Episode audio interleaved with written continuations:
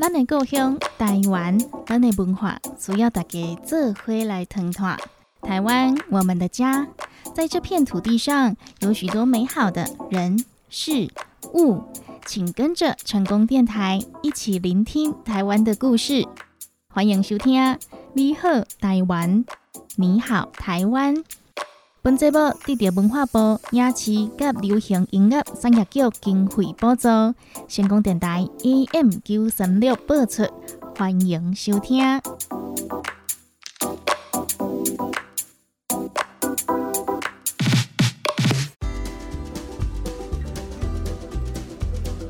成功广播电台 AM 九三六，欢迎收听《你好台湾》，你好台湾，大家好，我是班班。本节目得到文化部影视及流行音乐产业局经费补助，每礼拜日伫成功电台 AM 九三六播出。每一集拢会伫空中甲大家来分享台湾的资讯，嘛希望大家会讲哪听哪学台语，做伙甲台湾文化通传落去哦。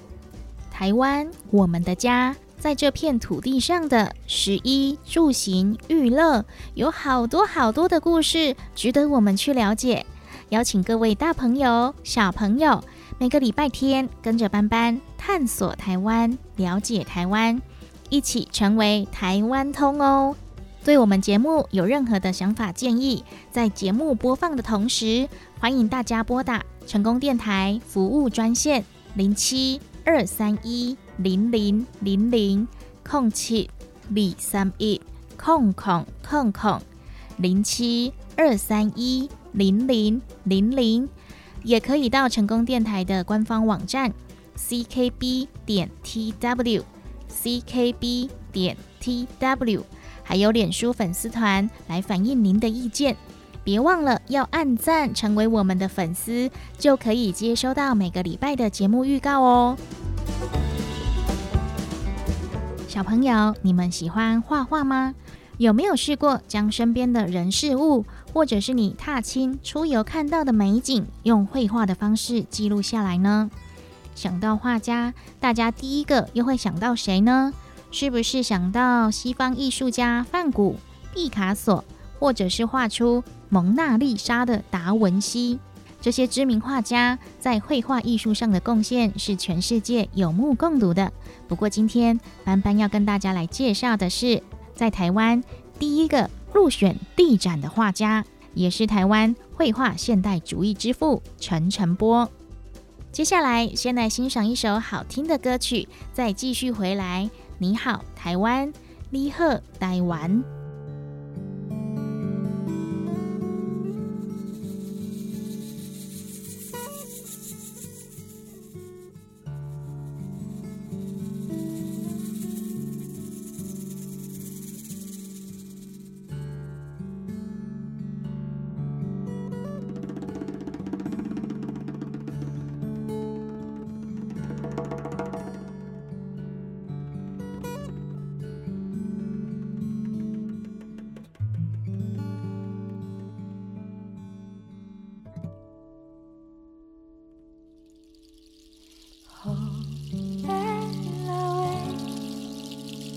bikini.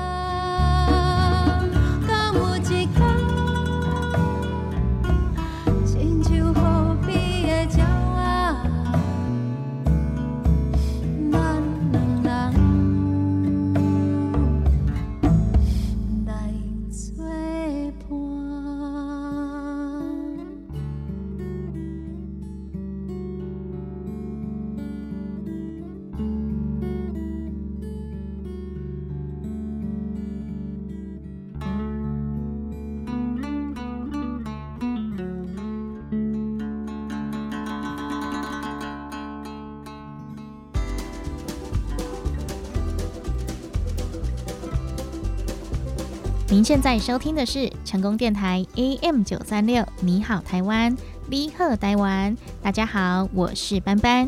本节目获得文化部影视及流行音乐产业局经费补助，每个礼拜天在空中和大家一起聊聊台湾的故事。今天要跟大家介绍的是我们台湾美术史上重要的幕后推手陈澄波先生。陈澄波在一八九五年出生于嘉义。当时的台湾是由日本来治理。陈澄波的父亲是位秀才，教汉文为生。母亲生了他之后就离开了人世，由开杂货店铺的祖母抚养他长大。陈澄波在十三岁的时候进入嘉义第一公学校念书，虽然起步比较晚，但是他的课业表现依旧亮眼。十八岁就考上了当时台湾总督府国语学校的师范科。这也是他人生第一个重要的转捩点。陈澄波在台北求学的时候，有幸受到日本水彩画家石川清一郎的指导，激发了他对绘画的热爱。但是为了生计打算，陈澄波毕业后就回到了故乡嘉义当老师。回乡教书时，认识了他的妻子张杰，并且结为连理。虽然因为现实环境的影响，只能先当老师的陈澄波没有放弃绘画的梦想。后来，在他妻子的全力支持下，在一九二四年考上了东京美术学校图画师范科，前往日本留学。当时要去日本读书不是一件容易的事情哦，而且那个时候陈澄波也已经快三十岁喽。为了追赶他和同学之间的差距，他每天都很努力的练习画画，精进自己素描以及油画的技巧和知识，不断的到户外写生，增强自己的能力，让同样来自于台湾的同学廖继春。和林玉山都对他印象深刻。陈澄波三年级的时候，就从众多的日本同学中脱颖而出。他以油画作品《嘉义街外》入选了帝国美术展览会，这是一个竞争很激烈的比赛哦。而隔年，他又以油画《夏日街头》入选，两幅作品中都展现了明亮愉悦的生活情景。以及对于家乡美好的一面，可以看得出来，远在日本求学的陈澄波对于嘉义他的故乡情感深厚。当时的帝国美术展览会入选其实没有任何的奖金，但这是艺术家的梦想，每个人都希望可以入选，因为入选就代表着是被认可，而想要入选也不容易哦。因此，陈澄波入选的消息很快就传开来，鼓舞了台湾人，也让日本同学对他刮目相看，不敢再轻视他。完成了日本学业的陈澄波想要回到台湾找工作，但是当时日本政府的因素，找工作很不顺利耶。后来透过了中国的画家朋友介绍，他受邀到上海美术专科学校来教书。全家人就一起搬到了上海生活。在上海生活的这段时间，他的画风也受到了中国水墨画的影响。他试着将水墨画的技巧融入原本的绘画当中，展现出中西合并的绘画风格。后来，他又以西湖为主题的作品《早春》和《西湖春色》入选了帝国美术展览会，成为了台湾。四次入围策展的纪录保持人。虽然陈澄波在日本学画，又到上海教书，但是他对台湾的美术发展非常的关心。他和多名志同道合的画家组成了赤岛社画会，努力的推动台湾美术普及教育。在每一年的春天举办画展，赤岛会希望以赤诚的艺术力量，让岛上的人生活温暖起来。可惜，因为后来有部分成员离开台湾而解散。后来，陈澄波因为中国战乱回到台湾，但他并没有停下脚步，依然持续推动台湾美术运动。包括陈澄波在内，廖继春、严水龙、李梅树、杨三郎、历史铁城等人一同创立了台阳美术协会。为了台湾更好的美术创作环境努力，并与当时官办的台湾美术展览会互别苗头，经常举办展览，是民间主办的美术展中最具规模的。他们网罗了当时台湾第一流的艺术家参与，同时推动台湾新美术运动，追求台湾意识和民族平等，回归乡土和刻画人性本质的创作。使得不少画家都投入专职画家工作，也为台湾近代美术史发展奠定基础。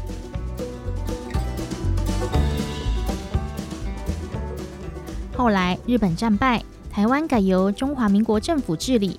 陈澄波对于台湾脱离日本统治感到欣喜，也对新政府抱着极大的期望，更凭着一股想为台湾美术发展尽一份心力的热血，投身政治。并当选嘉义市第一任参议会议员。从此，他从艺术界跨足政治界，希望可以透过新政府的力量来扭转美术教育的颓势。但是，谁也没有想到，在二二八事件后，陈澄波和其他议员、地方士绅组成的二二八事件处理委员会前往协商时，却反遭逮捕。后来更在嘉义火车站前被枪决，享年只有短短的五十二岁。陈澄波一生都在美术创作的路上孜孜不倦。他的作品有严谨的构图、大胆的用色，却又不失淳朴，充满着强烈执着又真挚的素人个性。始终爱着这片土地的他，从一幅幅珍贵的作品中展现出台湾动人的生命力。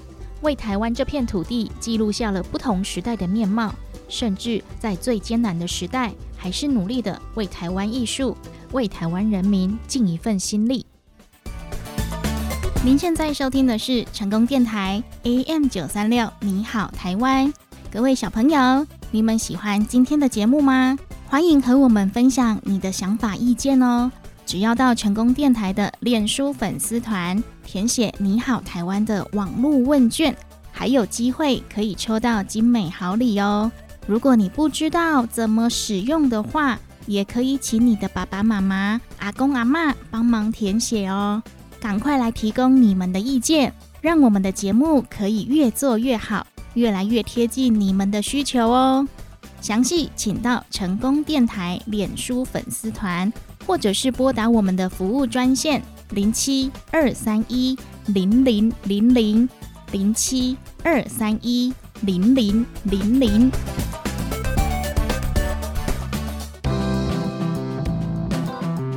成功电台陪你做伙讲台语、学台语，为你进行台语马会通。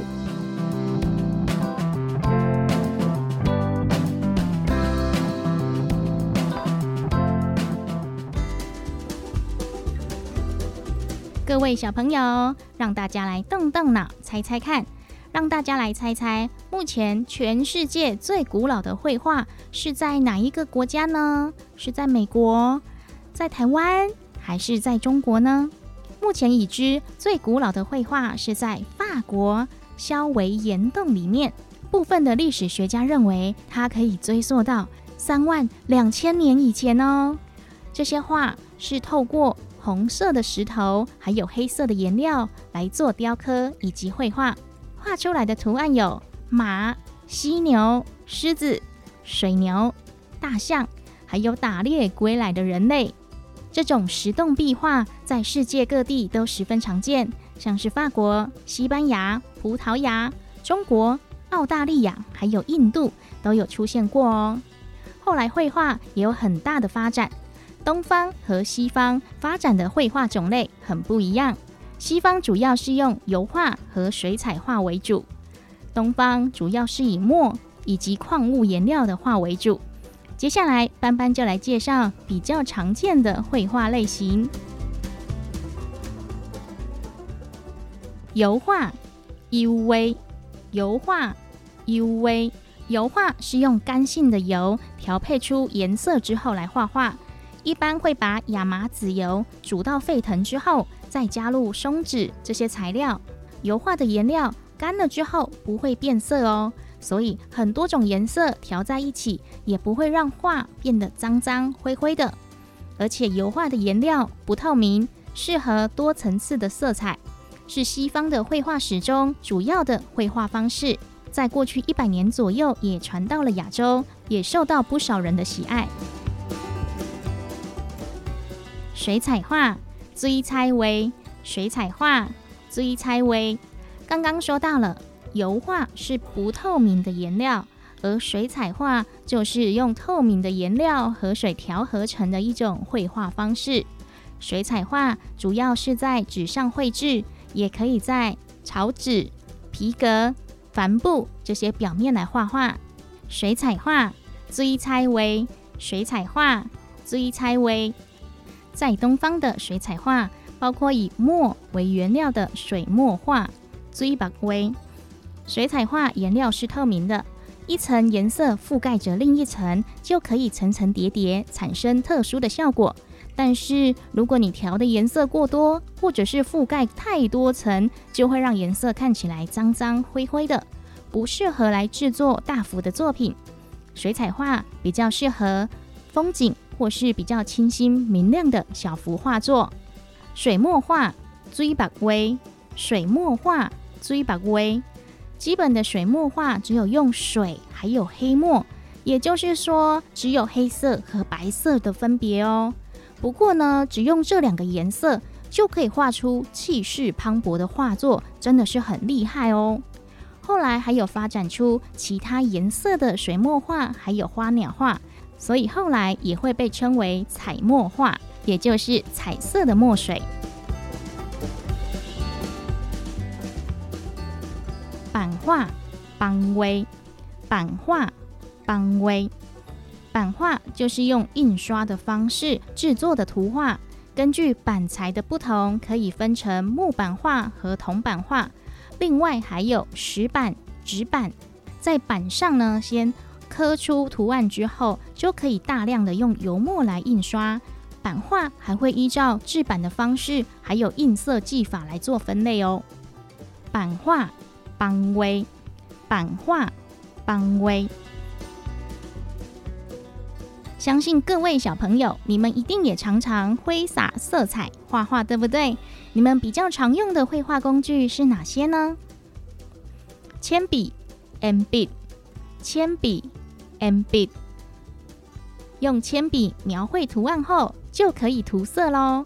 彩色铅笔，彩色铅笔，彩色铅笔，彩色铅笔。蜡笔，蜡笔，蜡笔，蜡笔。水彩笔，水彩笔，水彩笔，水彩笔。我们再来复习一次今天学到的台语：油画，UV。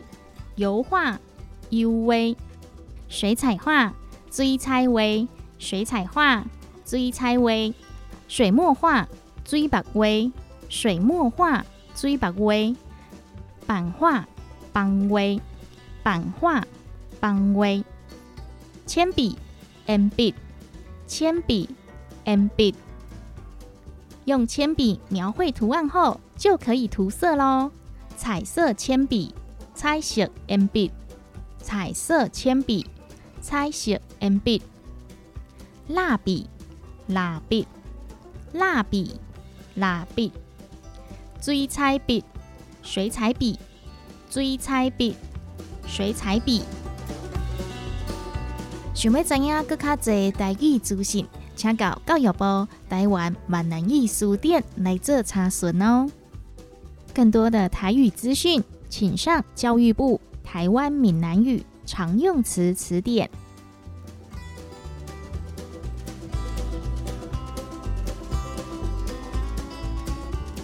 您现在收听的是成功电台 AM 九三六，你好台湾，你好台湾。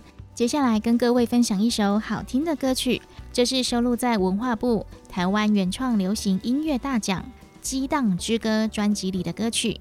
台湾原创音乐大奖已经举办了十八届，也发行了十八张音乐作品。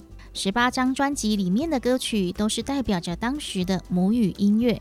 接下来就一起来欣赏这一首歌曲，黄子轩所演唱的台语歌曲《阿姨耶哦咿呀》。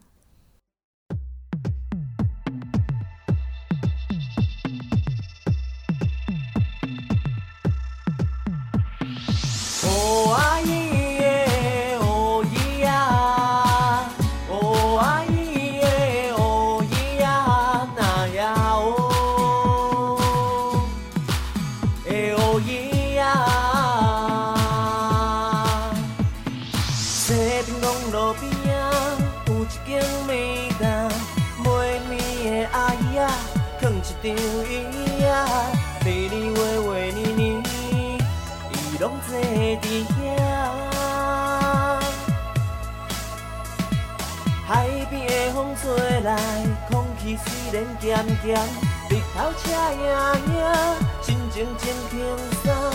日日月月年年，伊拢坐伫遐。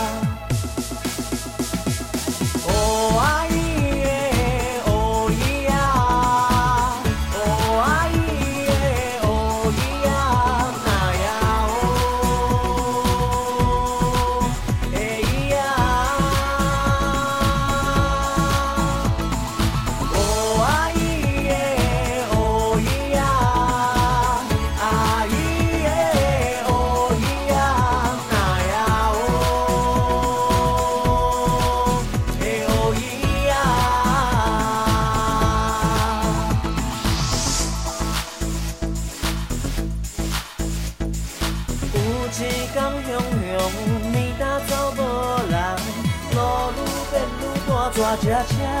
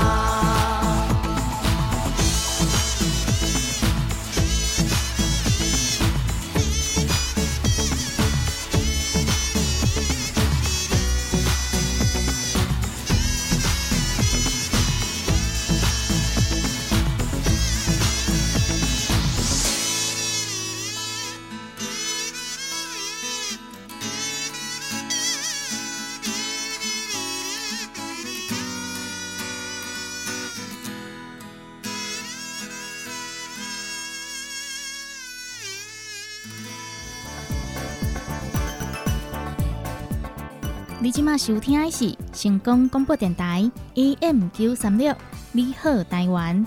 本节目得到文化部影视及流行音乐产业局经费补助。节目进行当中有任何意见，拢会使靠阮的专线电话：零七二三一空空空空零七二三一空空空空。你好，台湾的现场服务电话：零七二三一零零零零。零七二三一零零零零，有任何的想法建议，欢迎您与我们分享。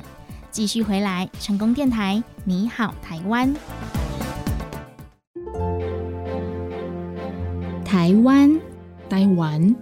佛摩萨，晴天白日满地红，二十二个县市，三百五十八个乡镇，玉山三千九百五十二公尺，Republic of China，左水溪全长一百八十六公里，珍珠奶茶第一高楼一零一大楼高五百零九公尺。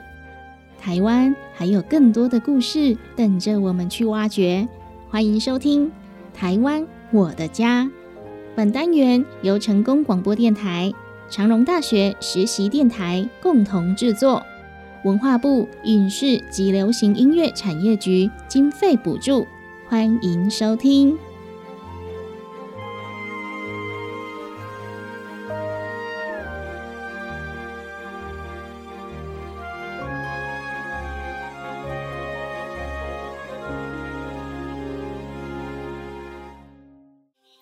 你当家，你当家，美丽台湾，我的家。各位听众朋友们，大家好，欢迎收听这个礼拜的《台湾我的家》，我是今天的主持人山枪。今天呢，我们要再次回到我们的嘉义。没错，今天呢要带大家来到的嘉义呢，在之前的节目中有跟各位提到二二八事件嘛。那今天呢会回到嘉义市呢，也是为了让大家来继续走走逛逛，体验嘉义之美哦。先来简介一下嘉义市好了。嘉义呢位于台湾西南部的嘉南平原。那嘉义有一个很有名的地标叫做北回归线嘛。那嘉义市呢，就在北回归线以北的大概一公里处。那这个地方呢，开发很早，因为旁边就是台南。那台南开发的早，嘉义也就开发的很早嘛。那荷兰人呢，在这边有留下了红毛井跟红毛碑的遗迹哦。那在正式时期呢，屯田地也有设立很多的营镇，日渐形成的一个聚落。在西元一七零四年呢，我们就把这里叫做侏罗山，那也筑起了这个木栅城。这个木栅城呢，就是台湾最早的城栅哦。那在民国三十四年的时候呢，嘉义市就升格为省辖市，中途呢有一度降为县辖市，不过到后来民国七十一年的时候又升回来了。所以呀，你听到很多人说，哎，我要去嘉义，我要去嘉义，基本上很多人的嘉义是指今天的嘉义市哦。那嘉义市呢是具有历史渊源的城市嘛，那不管是它的自然风景，还有人文荟萃。都有非常非常多值得细细品味的地方哦。那这个地方呢，也有一个叫做画都的美誉。台湾最珍贵的胶纸陶工艺呢，也从这里开始发源的哦。那它是一个充满艺术以及热情的一个文化之都啊，可以这么说。想要来嘉义走走吗？这里有独特的古迹，还有道地的传统小吃，还有很多富有人文色彩的休息景点哦。那这边呢，相信你来一天绝对玩不完。那嘉义市的景点呢，多半都跟它的历史有关系。其中呢，蓝潭古称红毛皮，那东西宽大概一公里，南北宽大概两公里。那整个潭呢，是呈现葫芦状的样子。那就在一六二零年的时候呢，荷兰人就在这边开凿了这个蓝潭，并且立碑，那来学习如何打水战。如今呢，是嘉义市的水源处之一哦，也是市民在中秋节赏月的好去处。那弥陀寺旁的这个义民塔，它建于西元的一九三八年，塔内呢有为这个地方曲艺殉难者供奉大概五百零三人。那还有占地十几公顷的嘉义公园，还有植物园，让市民来活动以及乘凉哦。那在这十几年来啊，嘉义市呢也已经创造出了著名的石猴雕刻艺术，每年呢也会定期的举办管乐节活动。这个管乐节的活动啊，已经成为了全国最大的管乐节盛事哦。除此之外啊，还有阿里山的森林铁道也获得了很多国际媒体的青睐哦。所以啊，嘉义是一个非常非常耐人寻味的地方哦。那我来说说我对嘉义的印象好了，因为嘉义离我不远嘛，我住在台南。那尤其是这几年，因为想要去走走逛逛，我就会特别去嘉义。嘉义呢，我会怎么玩？在火车站，我会租一台机车，然后先骑到附近的快意生活村。这个地方大家应该都听过。那来这边走走逛逛，可能拍个照啊，吃吃东西之后呢，就会往回走，走到附近有一个铁道艺术村。因为我本身也是个铁道迷呀，所以这个地方呢，我也是非常的有兴趣啦，这样子。那逛完艺术村之后啊，差不多就十二点了嘛，我就会骑到这个二二八纪念碑前面，有一间叫做姐妹火鸡肉饭哦，超级好吃，我个人推这家。我知道每个嘉义人心目中都有一间最好吃的火鸡肉饭，但我虽然不是嘉义人，可是姐妹火鸡肉饭很深得我的心。它不管是它的凉菜，或者是火鸡肉饭，都非常非常的好吃，推荐给大家哦。吃完之后呢，就会到附近的嘉义公园里面走走逛逛。嘉义公园呢，虽然说它只是一个公园，可是啊，它有很多很多的历史文物在里面哦。像是啊，赤坎楼不是有这个玉龟碑吗？台南的赤坎楼。那其实啊，这几个玉龟碑有一个是假的，真的在哪里？真的就在嘉义公园里面，不知道吧？然后啊，还有这个射日塔。那生日塔呢？就是如果我有力气的话，我就会走上去看一下，大概是这个样子啊，就是一个很简单、很轻松、惬意的行程。对啊，然后在吸收完分多金之后呢，我就会骑到北门砂锅鱼头。哎，你说砂锅鱼头不是要吃林聪明的吗？我问过在地好友了，他们都对这种小吃店的八卦非常非常的熟悉，而且非常的热衷。他们说啊。其实北门砂锅鱼头跟林聪明砂锅鱼头，他们其实是兄弟啦。只是因为北门砂锅鱼头的老板呢，他欠债，所以就跑出来自己做。OK，所以啊，味道其实不会差太多，不过就差在于那个呃北门砂锅鱼头，它的味道又会再稍微浓郁一点点。对，那其实两家的味道真的就是大同小异啦，大家都可以来试试看这样子。不过我个人呢，吃砂锅鱼头，我最喜欢吃的不是它的鱼肉，而是它的汤，它的砂锅菜。哦，天哪，好好吃哦！讲到这里，我的口水又开始分泌了，对啊，所以嘉义呢有很多好吃好玩的美食等着大家来发掘。那啊，对，在吃完砂锅鱼头之后呢，就差不多要回家了嘛。那在回家之前呢，我会去打包一碗嘉义凉面。为什么要打包嘉义凉面呢？等等会告诉大家为什么哦。对，那就是带着嘉义凉面结束了整趟嘉义之旅哦，真的是。从玩到吃到看都有一应俱全，就在嘉义里面。所以啊，如果大家假日不知道该去哪里，想要来一趟轻松的小旅行的话，嘉义市一定是你的首选之一哦。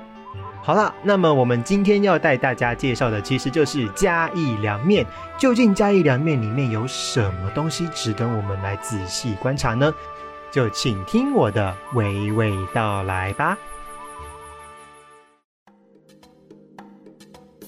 从历史上来看，因为嘉义有很多的阿里山林木资源，所以一直以来都是日治时期发展的重心。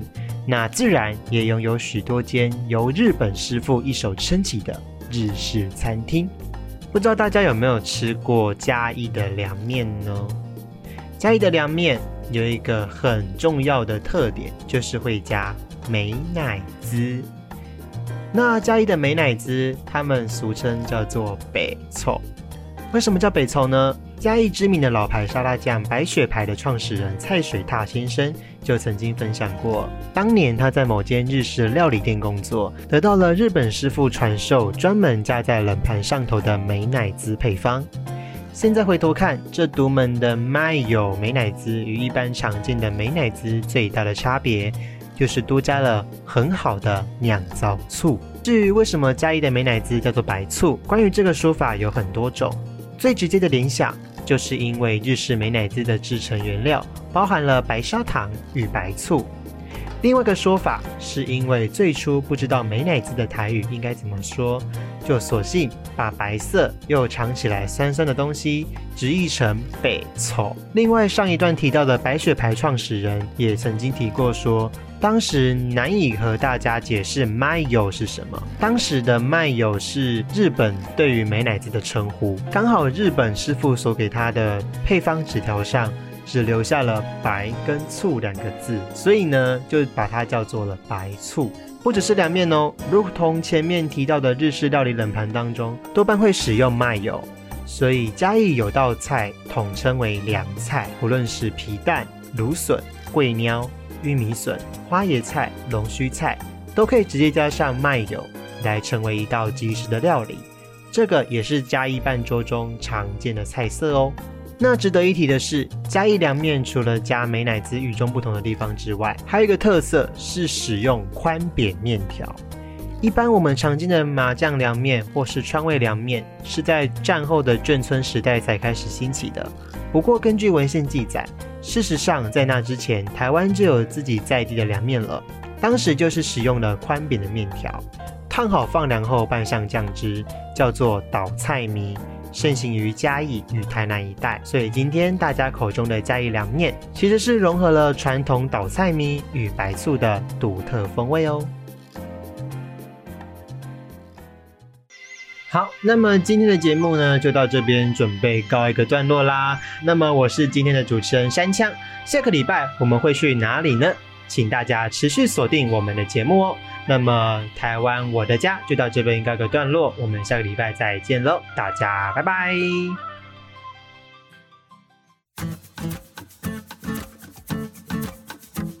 台湾我的家由文化部影视及流行音乐产业局补助。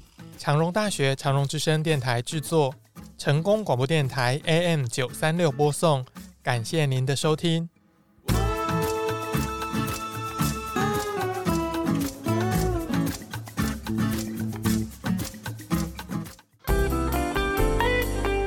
台语便利贴，大家轻松讲台语。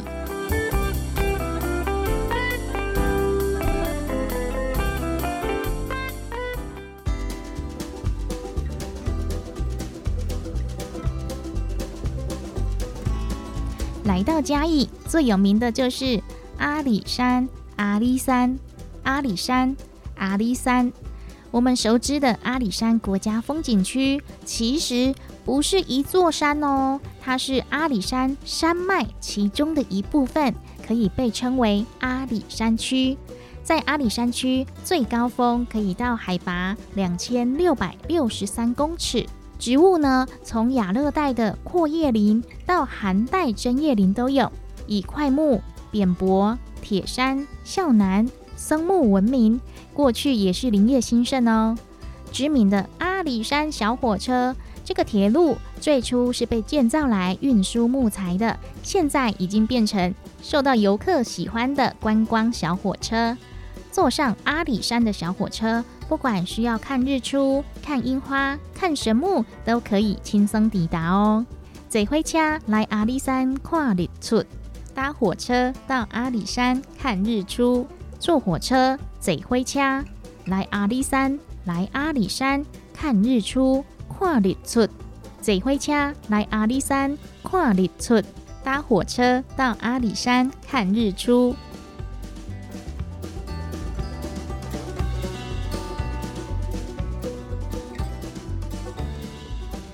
继续来到奋起湖本基湖，奋起湖本基湖。奋起湖位在嘉义县竹崎乡中和区，海拔约一千四百公尺。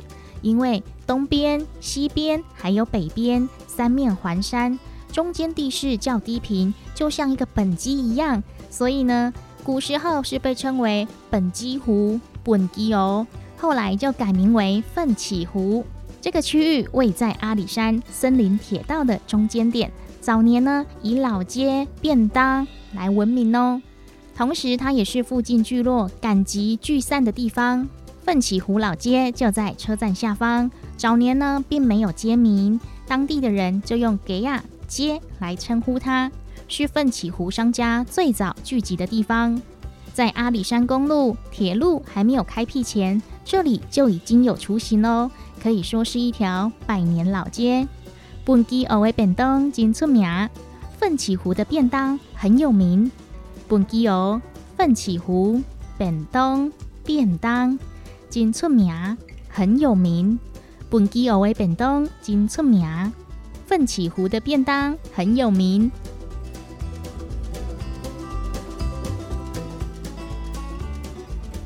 来到嘉义，还有一样必吃的美食，就是咕咕咕嘉义火鸡肉饭，是一种发源于台湾嘉义地区的知名小吃。根据地方耆老的说法，二战结束之后，有很多驻台美军扎营在这个地区，而美军将火鸡带入之后，大量繁殖。因为战后各项物资都很缺乏，一般人呢想要吃鸡肉可是不容易哦。不过呢，那个时候火鸡的体型比较大，而且相对于放山鸡呀这些土鸡也比较便宜，营养价值也高。地方的小吃摊就想到用火鸡来当做小吃的食材，而做出像卤肉饭之类的鸡肉饭料理。传统呢，中台湾多是用鸡胸肉蒸熟之后，把它剥成一丝一丝，或者是切成一片一片铺在饭上，再淋上酱汁，称它为鸡丝饭或是鸡片饭。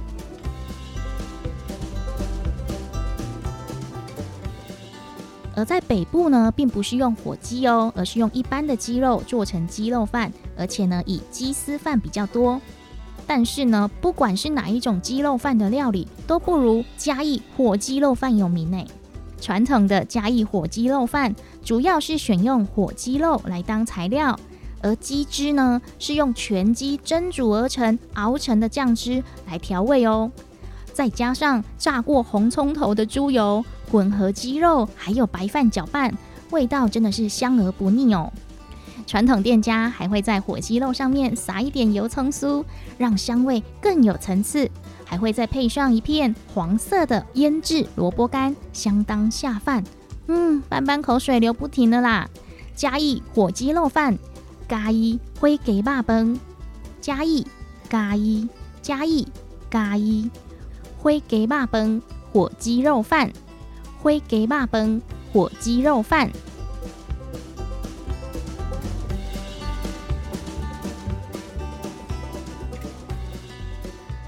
我们再来复习一次今天学到的台语：坐火车来阿里山看日出，搭火车到阿里山看日出。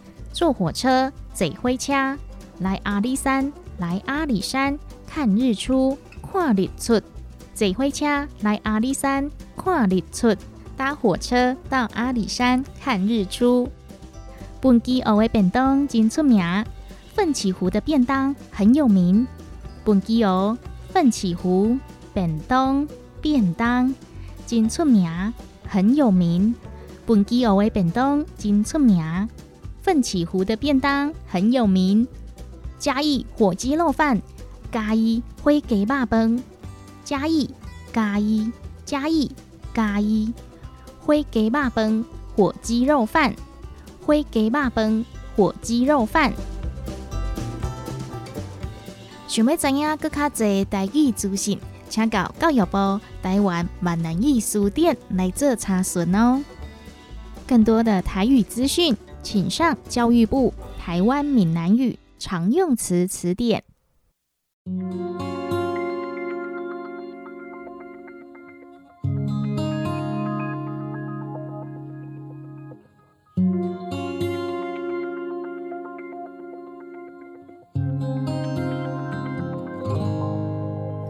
忽然间，一阵雨，将你化成一阵雨，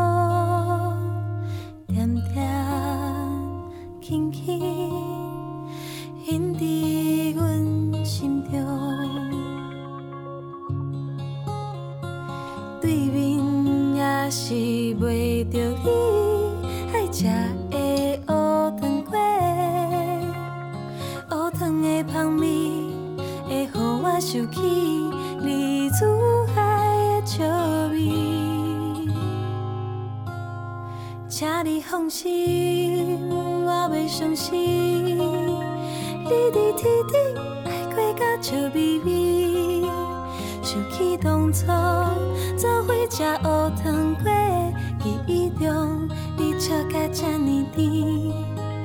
放心，你的假死，放心中要继续相依，会好好照顾，你冰冰中拢伫我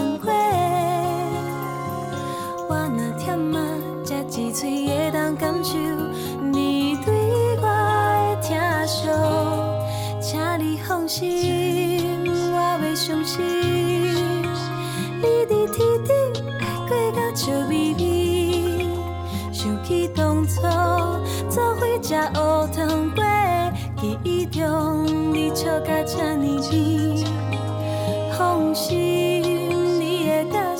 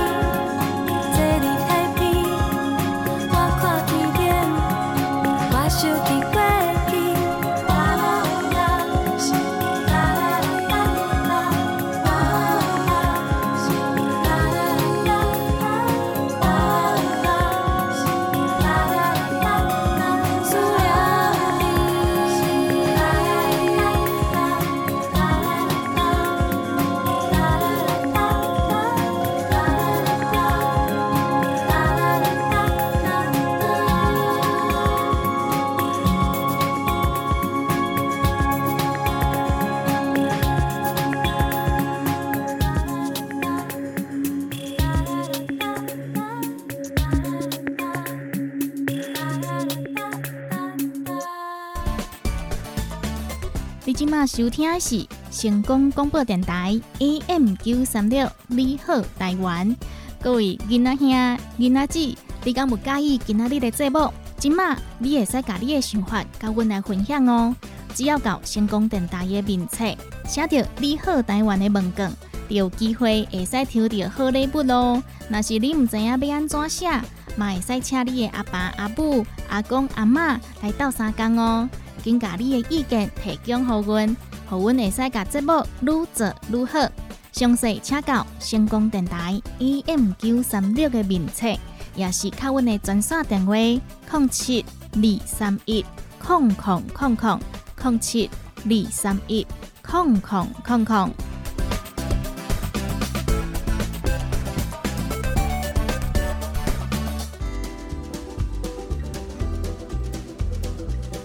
谢大家来收听星光电台 AM 九三六，你好台湾，你好台湾。本节目得到文化部影视甲流行音乐产业局的经费补助。对咱的节目有任何意见，拢会使拨阮的公司服务专线：零七二三一空空空空零七二三一空空空空。电话会讲接到今仔日暗时十二点。嘛，邀请大家到成功电台的网站，也个有名册来欢迎你的意见。咱嘛有传好网络的文件，和大家来填写，更有机会会使得到礼物咯。详细请到成功电台的网站 ckb.tw ckb.tw 也是名册来找成功电台，拢会使找到美好台湾的资讯。你好，台湾的节目获得文化部影视及流行音乐产业局经费补助，每个礼拜天在成功电台播出。感谢各位的收听。对我们有任何的想法建议，在晚上十二点前都可以拨打电台服务专线零七二三一零零零零空七李三一空空空空零七二三一零零零零。现场有专人为您接听服务，也欢迎您到成功电台的官网 ckb 点 tw ckb 点 tw，还有脸书粉丝团，都可以将您的意见传送给我们，参加我们的网络问卷活动，还有机会抽到好礼哦。详细请至成功电台官网查询 ckb 点 tw。再次感谢您今天的收听，成功电台，你好台湾。你好，台湾，我们下集见喽。